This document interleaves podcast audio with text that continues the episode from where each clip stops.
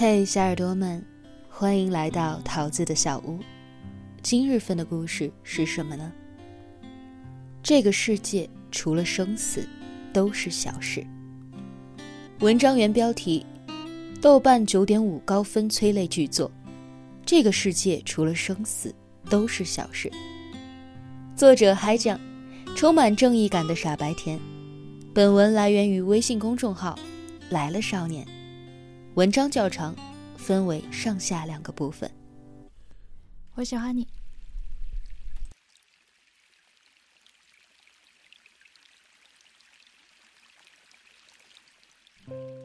高分纪录片《人间世》，果然又双若灼一次刷屏了。没有屌炸天的特效，没有流量明星，依旧斩获了九点五的高分。《人间世》第二季延续了记录患者之苦和医者之难的真实，继续追问生死，探寻生命的意义。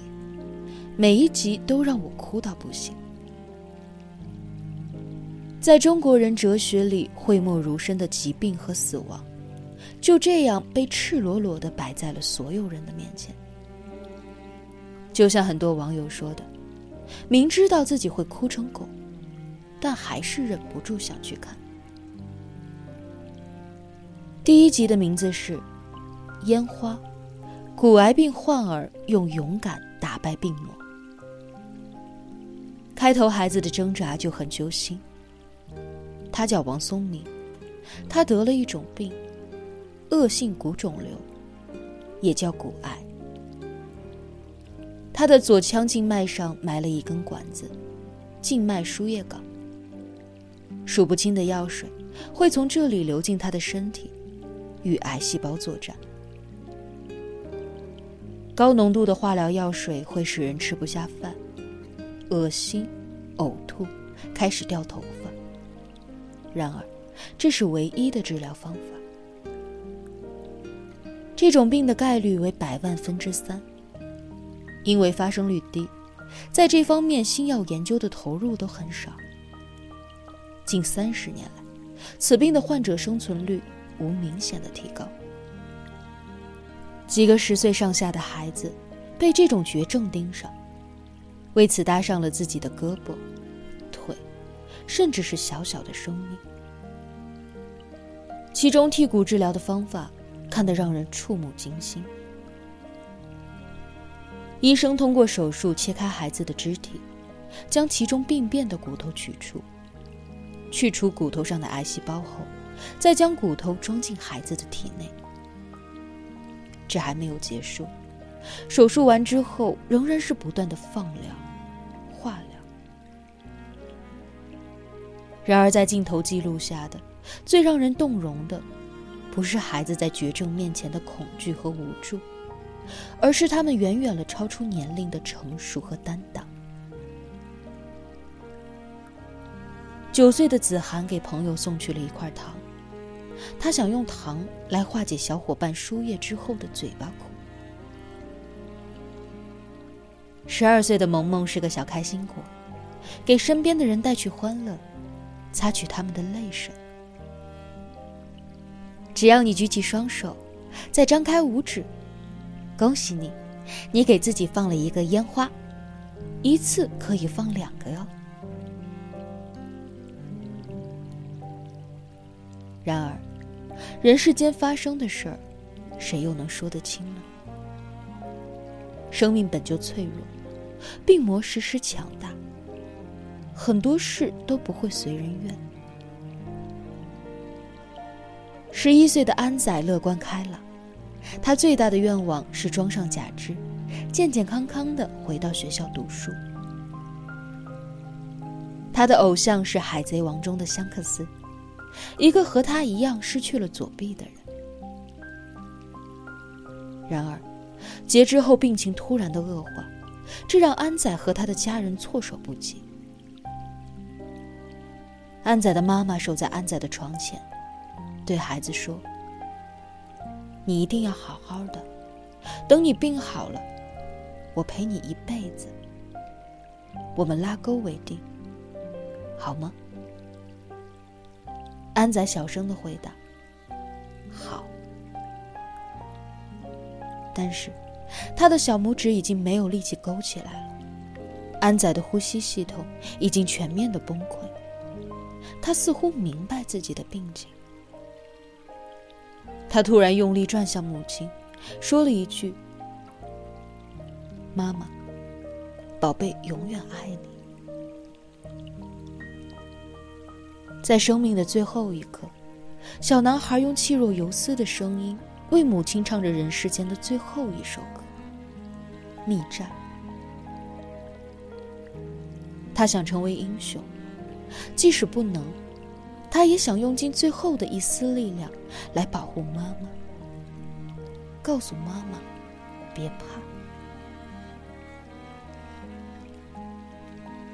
面对病魔。安仔的爸爸无能为力，只能深夜在走廊上偷偷的捂脸痛哭。安仔曾说过，想将自己所有的好运放进眼里。他的父母思虑再三，决定将他的眼角膜捐出去，将善意传递。为了让孩子重见光明，接受手术的这一家三口足足等了四年。如果安仔知道，他的眼角膜让一个三岁就被烫伤的孩子代替他重新看到了这个世界，他应该会很开心吧。人生无常，谁都无法更改阎王爷的生死簿。但是，我们不得不承认，孩子们有时候比我们想象中的更勇敢。生命以痛吻我，我却报之以歌。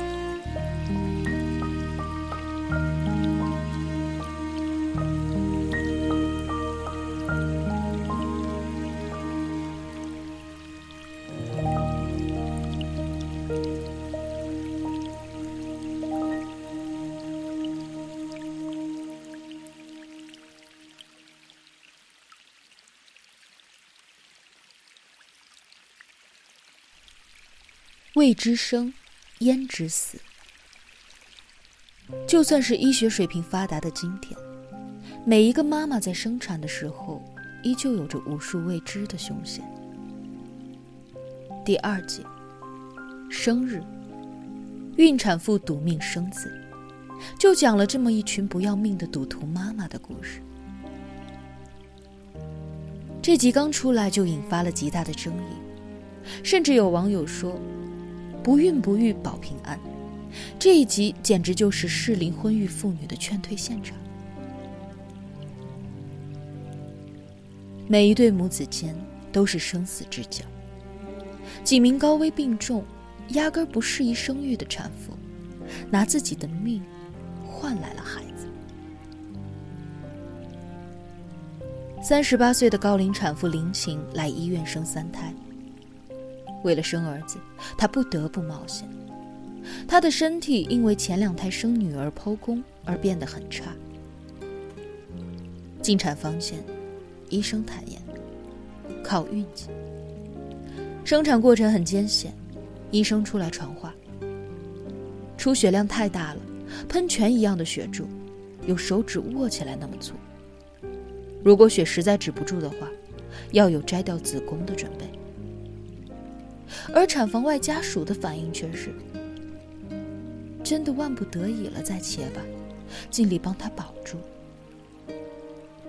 看到这儿，我都快要气炸了。林晴的出血量达到了一万毫升，手术室里的纱布都摆成了一堆。医生当机立断决定切除子宫，林晴的婆婆还在旁边继续发问：真的没有办法了？林奇拿掉了子宫，保住了性命。